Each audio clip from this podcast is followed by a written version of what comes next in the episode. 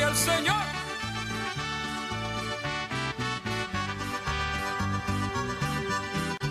Bienvenidos una vez más a este su programa Escuela para Todos Católicos. Probablemente hayas escuchado acerca de la epístola a los Gálatas. Quizás sabes mucho, quizás sabes poco, y si no, pues recordemos de una u otra manera. Esta epístola a los Gálatas es una carta del apóstol San Pablo a las iglesias en Galacia, advirtiéndoles en contra de los judíos que exigían la circuncisión a los cristianos procedentes del paganismo. A los creyentes se les decía que Pablo era únicamente otro discípulo más. Así que Pablo defendió su apostolado que provenía directamente de Cristo. Además, Pablo les explicó que la salvación proviene únicamente a través de Cristo, que los seguidores de Cristo ya no están bajo el yugo de la antigua ley y deben buscar únicamente la gloria de Dios. Este compromiso es renuncia a toda clase de desenfrenos por los que el hombre busca falsamente la felicidad y la gloria. La gloria verdadera únicamente se encuentra en la cruz, en la cruz de Cristo. San Pablo firmó con su puño y letra, por lo menos, las últimas líneas de esta epístola. Esto proviene del nombre latino de los galos que invadieron Macedonia Grecia y el Asia Menor en el año 279 antes de Cristo. Esperamos que hayas aprendido un poco más acerca de la epístola a los Gálatas.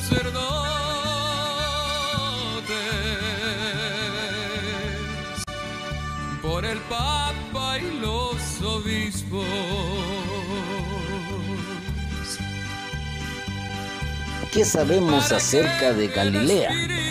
Bueno, pues te digo algo que te va a interesar bastante. De las tres provincias que formaban la Palestina, Galilea, Samaria y Judea, Galilea era la que estaba más al norte, con una área de aproximadamente 1500 millas cuadradas. Tenía llanos fértiles áridas montañas. Jesús creció en Galilea, en una pequeña aldea en la parte sur, y la mayoría de los apóstoles eran galileos. Jesús hizo la mayor parte de su predicación en Galilea y muchos de sus milagros fueron hechos ahí. Galileo, Galilea, viene del griego Galilai, del hebreo Galil, que significa círculo o distrito. Esperamos que continúes aprendiendo con Escuela Católica para Todos.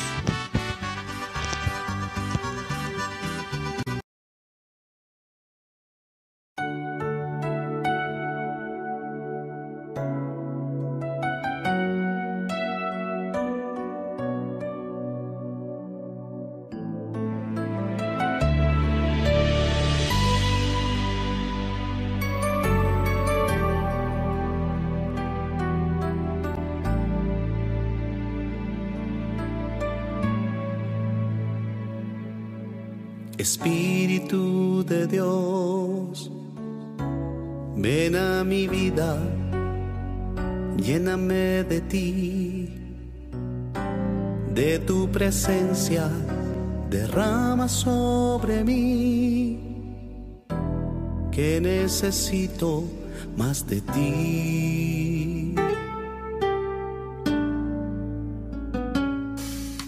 Espíritu de Dios, ven a mi vida, lléname de ti, de tu presencia, derrama sobre mí, que necesito más de ti.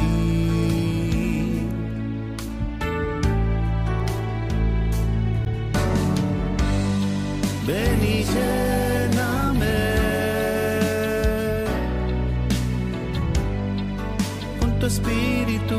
Señor. Ven y lléname con tu espíritu de amor. Ven y lléname con tu espíritu, Señor. Ven y lléname con tu espíritu de amor.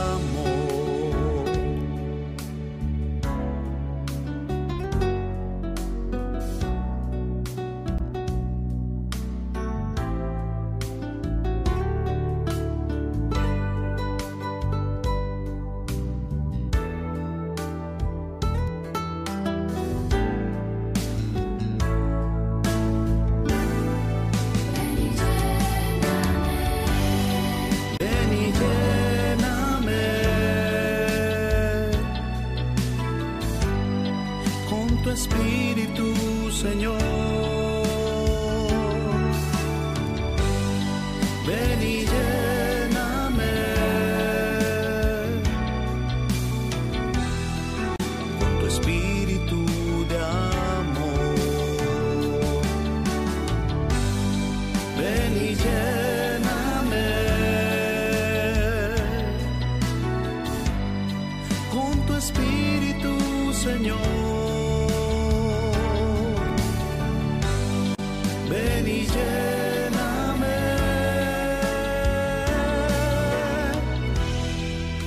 Con tu espíritu de amor.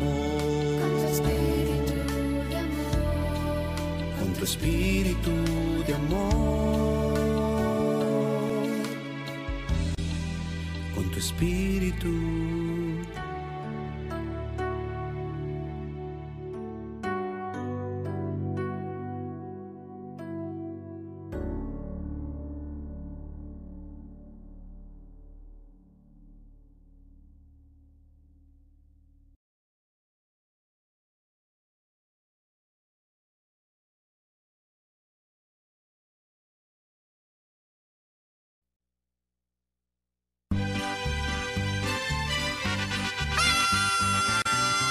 Hablemos ahora de Galileo, pero no como un gentilicio, sino como un nombre propio.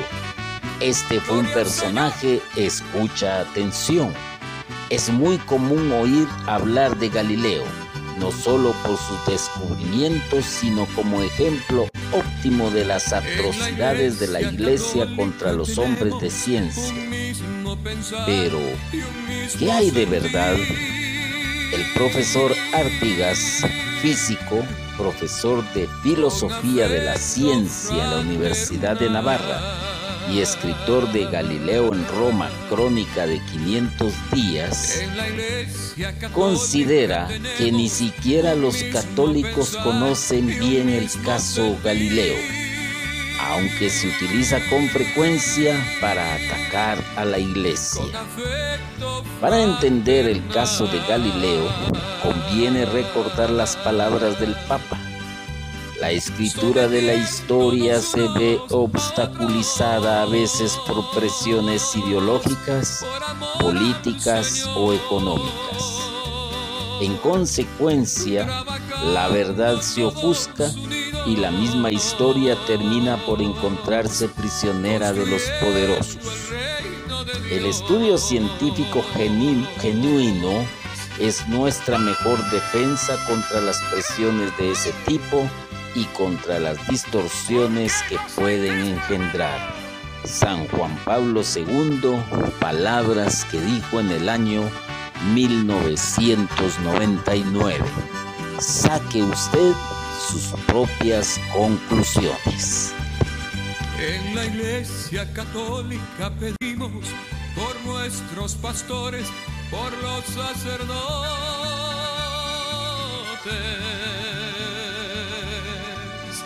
por el Papa y los obispos.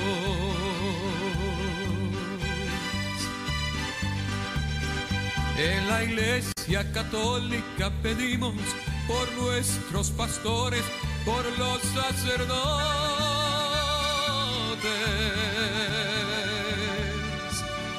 por el Papa y los obispos.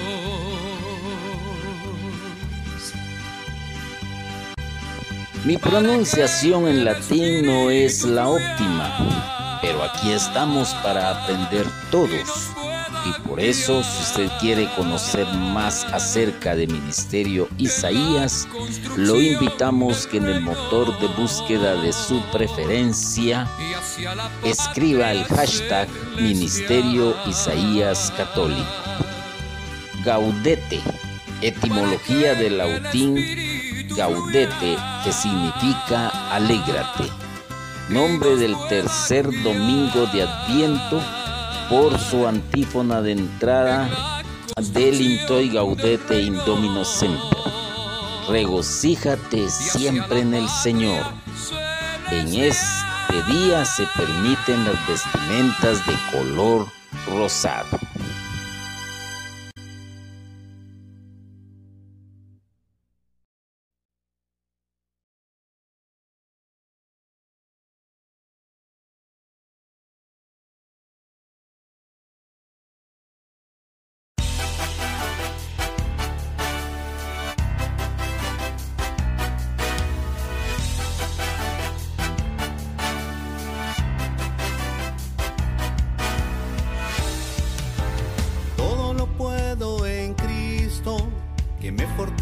Que me fortalece. Si Cristo está de mi lado, ¿de quién temeré?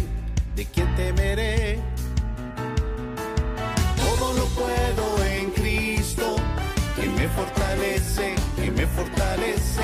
Si Cristo está de mi lado, ¿de quién temeré? ¿De quién temeré? Yo venceré en el nombre de Cristo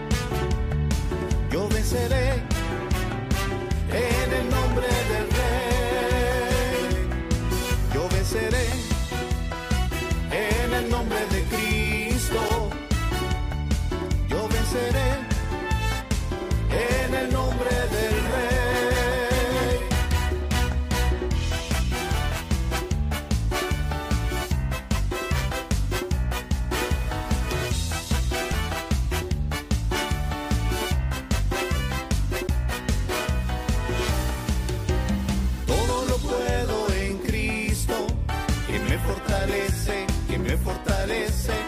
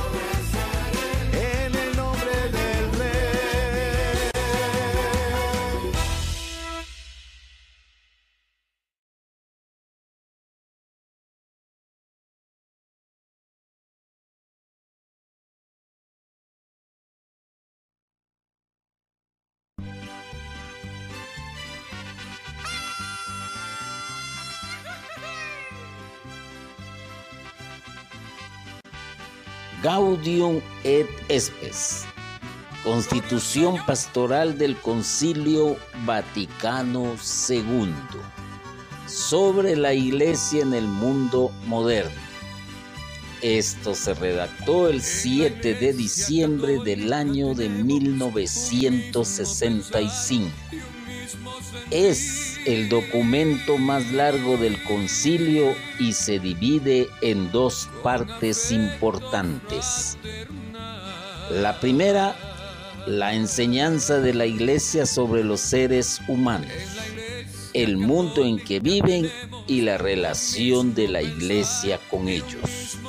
Segundo, varios aspectos de la vida de hoy y la sociedad humana y en particular los asuntos morales que presionan en estos tiempos. Considera que el ateísmo debe de ser considerado como uno de los más serios problemas de nuestros tiempos y el cual ha ido en aumento. Reconoce que, a pesar de los medios modernos, el diálogo genuino y fraternal no ha avanzado tanto a este nivel como en el más hondo nivel de las relaciones personales, donde los individuos comparten juntos en el espíritu. El tema del matrimonio y la familia cristiana lo cubre más extensamente que todos los anteriores concilios. Toma una fuerte posición a favor de la paz. Por lo tanto, hermano y hermana católica, te invitamos a leer este documento que es parte de la Constitución Pastoral del Concilio Vaticano II sobre la Iglesia en el mundo moderno.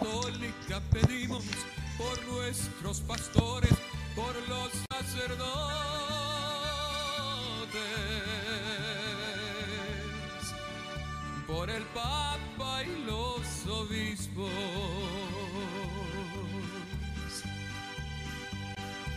Hay una palabra que en las traducciones antiguas de las Sagradas Escrituras se menciona como Geena.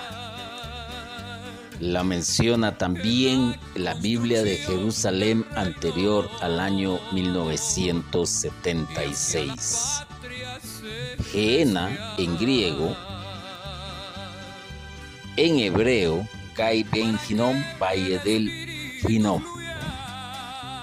Es el infierno o purgatorio judío.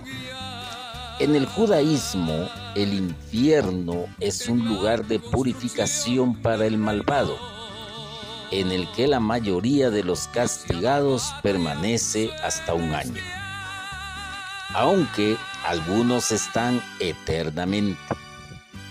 El nombre derivó del incinerador de basura cercano a Jerusalén, la cañada o barranco de Inom, identificada metafóricamente con la entrada al mundo del castigo en la vida futura. Geena también aparece en el Nuevo Testamento y en las primeras escrituras cristianas como el lugar en donde el mal será destruido.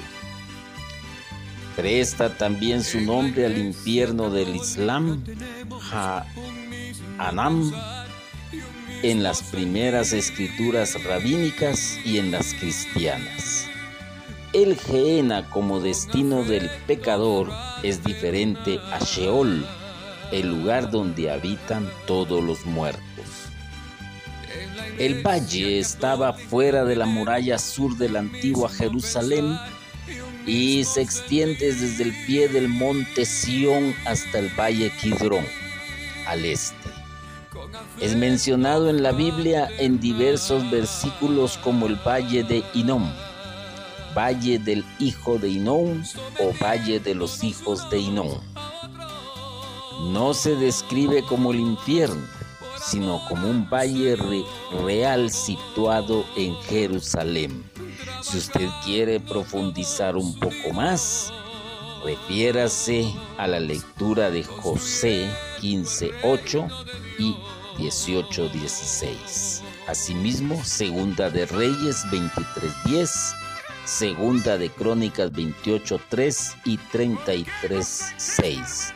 También en el libro de Nehemías 11:30, Jeremías 7:31 al 32 y 19:2, 19:6 y 32:35.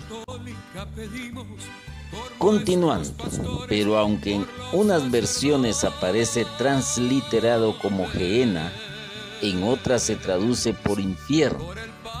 Después del año 638 a.C., el valle de Inón se convirtió en el lugar utilizado para quemar los desperdicios de Jerusalén.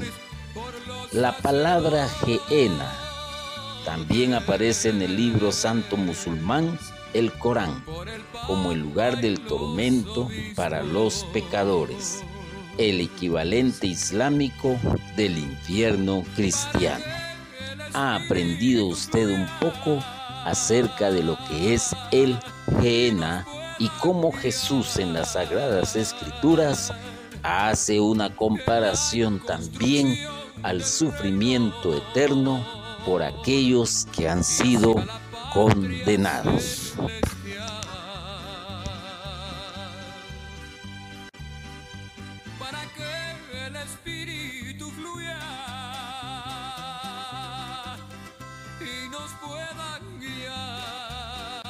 Hemos llegado al final de Escuela para Todos Católica. Esperamos haberle respondido sus interrogantes a los hermanos y hermanas y comunidades que han dejado sus preguntas. Nos vemos la próxima semana para que usted siga conociendo más acerca de lo que usted quiere saber, amparados bajo las sagradas escrituras y el magisterio de la iglesia.